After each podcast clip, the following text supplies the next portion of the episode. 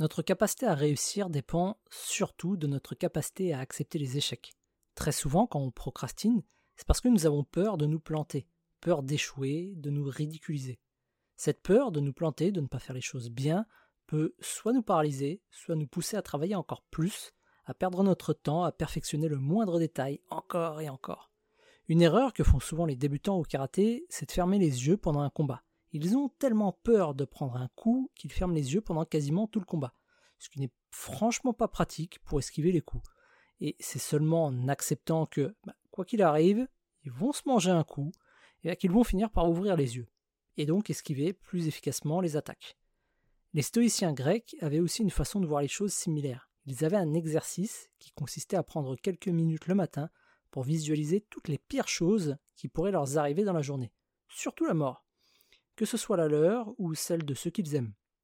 Comme c'est quelque chose qui a peu de chances d'arriver, toutes les problématiques qui pouvaient leur arriver dans la journée ne faisaient pas le poids face aux horreurs qu'ils avaient imaginées avant de partir. Ça les aidait à prendre du recul et de ne pas s'énerver ou s'attrister du moindre petit problème. Au moins, ils sont encore en vie.